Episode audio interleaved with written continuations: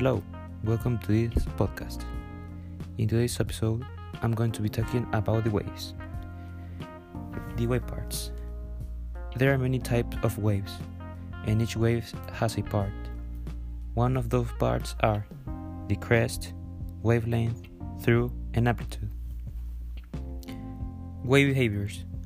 Wave behaviors is depending two things.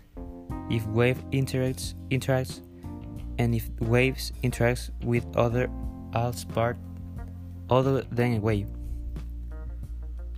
Wave description. A wave is a disturbance of field in which a physical attribute oscillates repeatedly in each point or propagates from each point neighboring point or seems to move through space.